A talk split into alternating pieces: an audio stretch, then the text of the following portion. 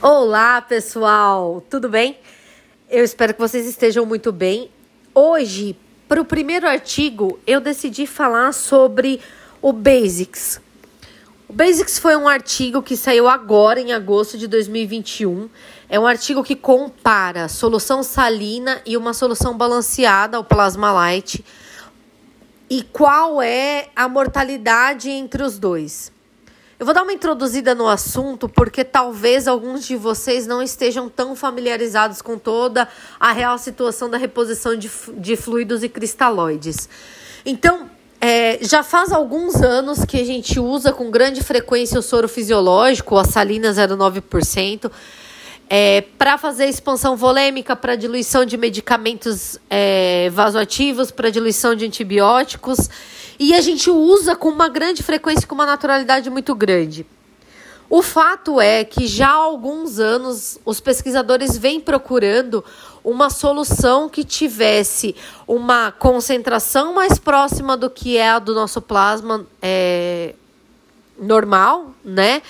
E também uma solução que talvez desse um pouco mais de estabilidade para o paciente sem causar nenhum dano. Então, algum tempo atrás, foram lançadas mão de algumas medicações com uma osmolaridade um pouco mais alta, os coloides, eles eram feitos de várias substâncias e acabou se provando, no final das contas, que o coloide não era benéfico para o organismo, ele acabava causando mais lesão renal e por isso entrou em desuso. Ainda hoje a gente usa como coloide albumina, eventualmente, em situações pontuais, e eu posso mais tarde é, trazer algum artigo falando sobre albumina, mas esse não é o ponto nesse momento. Vamos falar de cristalóides e vamos falar do artigo Basics. O artigo Basics ele vem exatamente para isso, então. O plano é, é comparar salina 0,9% e a solução de plasma light, que é uma solução considerada uma solução balanceada, por quê? Porque ela tem um, uma composição muito mais próxima do que a composição do nosso plasma. Não tem um pH próximo ao nosso pH normal, ela tem um pH um pouco mais alcalino e ela vem com um pouquinho mais de potássio do que as outras soluções cristalóides que a gente está acostumado a infundir. Então, qual é o objetivo? O objetivo e o desfecho, é, a pergunta que o artigo faz é: se a gente comparar reposições volêmicas e o uso de é, solução salina e solução balanceada é, na, no doente crítico, a mortalidade em 90 dias e o desenvolvimento de lesão renal aguda com terapia de substituição renal, ele aumenta ou ele diminui? Ou seja, o objetivo aqui é salina versus solução balanceada, melhora ou piora o prognóstico do meu doente? Então, é, esse estudo ele veio depois do estudo SMART. O estudo SMART é, foi feito num hospital dos Estados Unidos, foi um estudo relativamente grande, mas ele não era um estudo duplo cego. Nesse estudo, é, mostrou-se que soluções balanceadas poderiam ter uma superioridade em relação à solução salina 0,9%.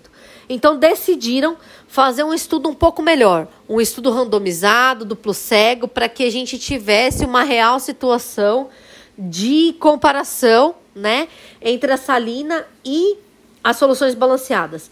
Então, o plano era, como eu disse, comparar as duas soluções.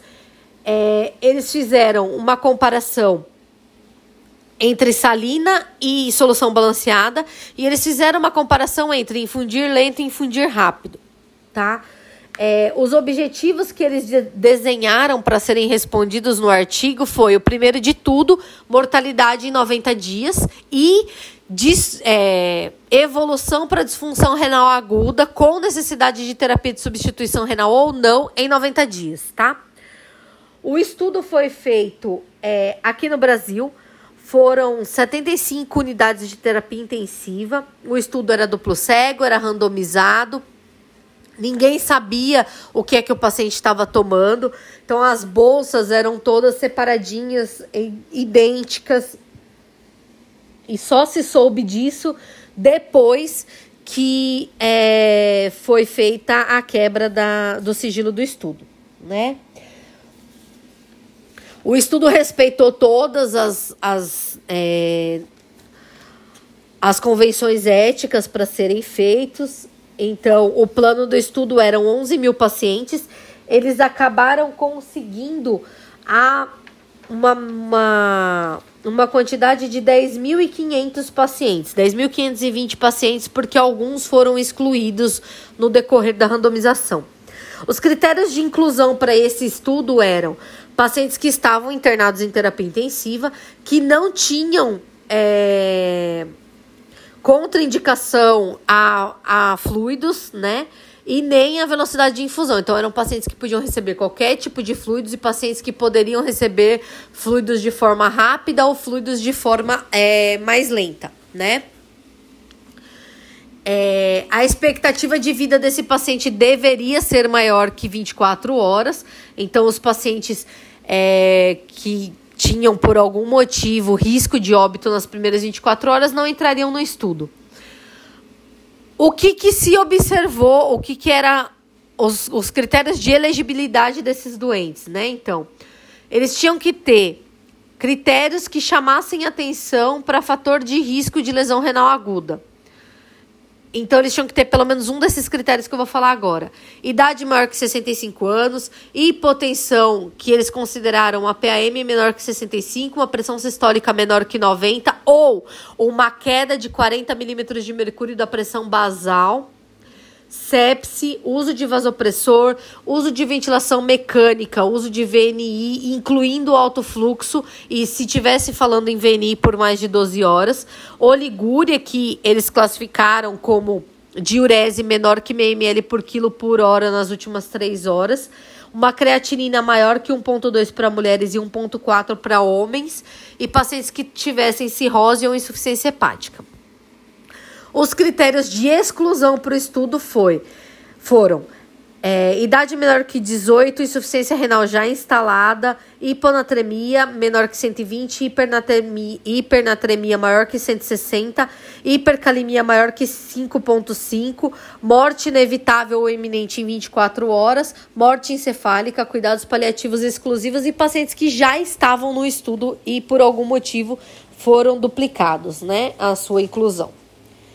É, as intervenções que eles sugeriram foi foram todas é, tomadas as condutas pelo médico assistente. Então, é, ele não saberia se o paciente estava recebendo salina ou solução balanceada, mas a decisão em infundir volume era do médico assistente, tá? Então, eles fizeram um protocolo de intervenção onde é, glicose 50%, salina 3%, salina 20%, albumina e hemoderivadas eram administradas conforme a indicação do médico assistente, mas é, não entraria soluções do estudo daí nesse caso, né? É, elas entravam, mas poderiam ter algum viés e a gente vai falar sobre isso um pouco mais para frente. É, se o paciente usasse cristalóide para manutenção ou é, ou hidratação contínua, aí ele entraria no estudo com as soluções do estudo. Ou se fosse realizada expansão volêmica, entraria o fluido do estudo. Então, randomizou a, aqueles fluidos pequenos primeiros que eu falei, solução salina, hemoderivado, albumina, essas coisas, ia ser feito conforme a prescrição médica, mas se fosse diluição de medicamento, se fosse é, expansão volêmica, aí sim o fluido do estudo para o qual ele foi randomizado seria usado no paciente. Eles deram algumas é, classificações de necessidade de expansão volêmica e etc., mas no final das contas ficou tudo a critério do médico assistente do paciente. O desfecho primário que eles estavam buscando, então, era a mortalidade em 90 dias, a disfunção renal e a evolução para hemodiálise. O desfecho secundário e terciário eram é, disfunção renal com alteração é, de, de duas vezes a creatinina basal ou três vezes a creatinina basal. Eles usaram o cadigo sem, baseado só na creatinina, né? é, dias fora da ventilação mecânica e o desfecho terciário que eles pensaram foi morte por qualquer causa, estadia prolongada em UTI hospitalar. A randomização foi feita com software específico e era duplo cego, né? Como eu disse. As intervenções realizadas então eram bolsas equivalentes, eram idênticas a partir de 100 ml, então todas as diluições que, de medicação ou de qualquer outra coisa que foram feitas nesses pacientes foram feitas com a solução do estudo, tá? É, foi avaliada a aderência dos hospitais no protocolo no primeiro, no segundo, no terceiro e no sétimo dia de estudo para que ficasse tudo certo, e foram feitas várias checagens no decorrer do tempo, né? Os dados clínicos para avaliação foi SOFA e Apache, o score de Cadigo, necessidade de qualquer suporte é, por disfunção orgânica, então ventilação mecânica, uso de droga vasoativa, o tipo de admissão do paciente, se, admissão, se a administração de fluidos nas primeiras 24 horas aconteceu é, nas primeiras 24 horas antes da admissão aconteceu. Então, isso foi observado também. E avaliação de disfunção orgânica, avaliação laboratorial e avaliação de volume de fluido administrado nos primeiros dias. Então, os, os pontos chaves, os dias chaves para essas avaliações foram primeiro, segundo, terceiro e sétimo dia. A ideia, então, era saber dias fora da ventilação mecânica, eles olharam, eles fizeram uma avaliação por telefone 90 dias depois da alta do paciente para ver se estava tudo bem, se eles tinham disfunção é, renal, se eles precisaram ir para hemodiálise, se eles estavam vivos e o tempo de internação na UTI no hospital. É, foram, como eu disse, arrolados 11.052 pacientes, mas desses só ficaram no estudo 10.520. O estudo foi feito entre 29 de maio de 2017 e 2 de março de 2020 em 75 UTIs brasileiras, como eu já disse. É, o acompanhamento de todos os pacientes foi concluído agora, ano passado, em 29 de outubro. É, os grupos de randomização eles eram bem equivalentes e o que vale ressaltar aqui dos grupos de randomização foi que 68% dos pacientes recebeu bolos de cristalóide antes da admissão no estudo e 45% desses pacientes receberam em torno de um litro de, de solução cristalóide antes da admissão no estudo. Essa solução cristalóide que foi recebida não era randomizada, então eles podem ter recebido qualquer uma das soluções e pode ter sido soluções diferentes da solução é, para a qual ele foi randomizado. É, a média de infusão de cristalóide no primeiro dia após inclusão do estudo foi de um litro e meio de solução cristalóide, né? É, e a expansão nos três primeiros dias com o fluido, e aí contando o fluido de antes da admissão no estudo e o fluido é, de depois da admissão no estudo, foi em torno de 4 litros e 100 ml. E depois da admissão no estudo, uma média de 2,9 litros.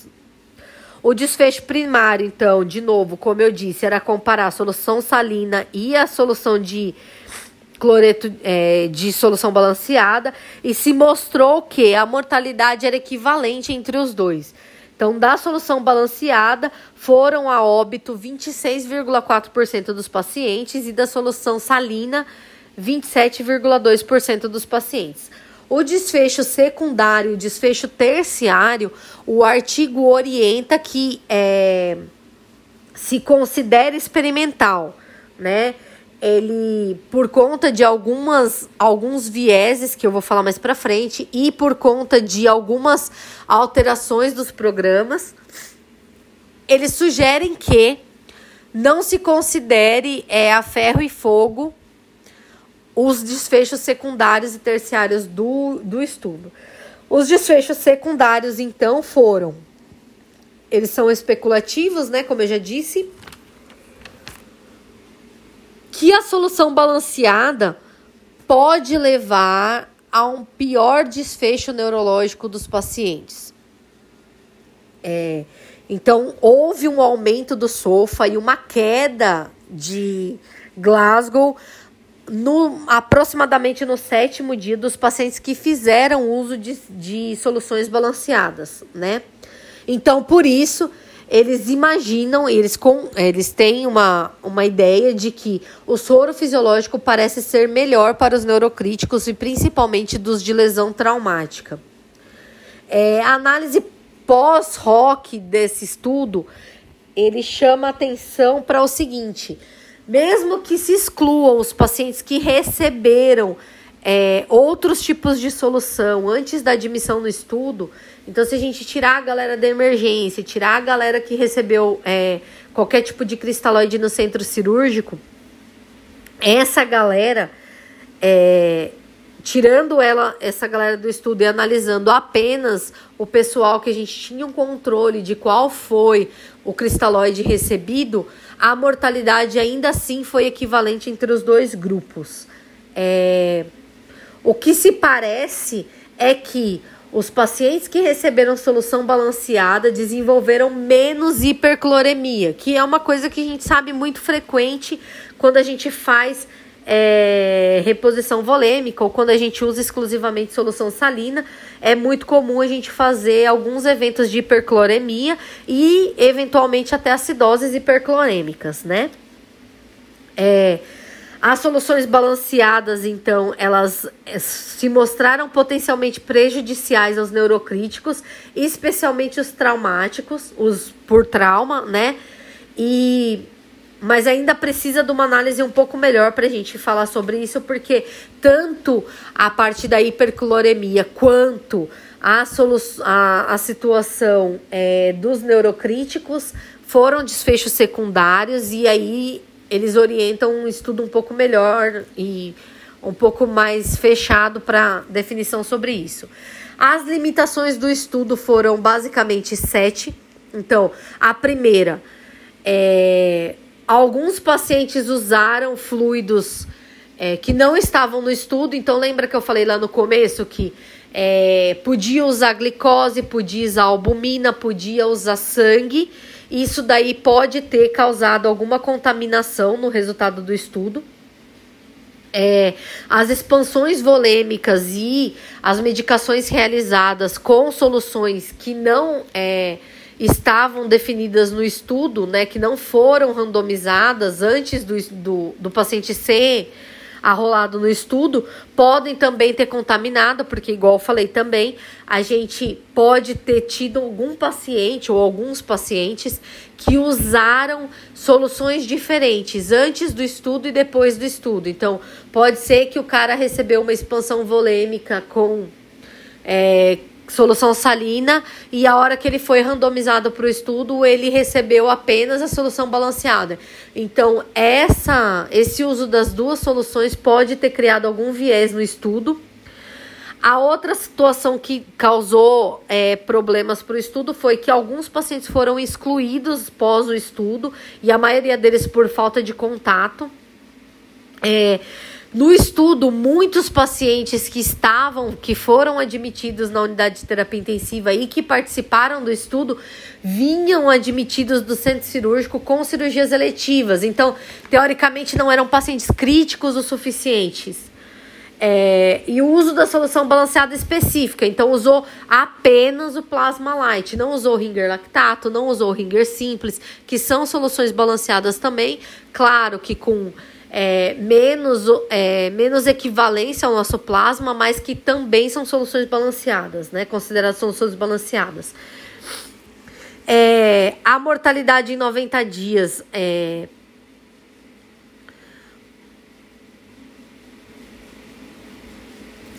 pode ter sido. É, quando a gente fala na mortalidade de 90 dias, então lembra que eu falei da situação de que muitos pacientes foram admitidos pós cirurgia letiva.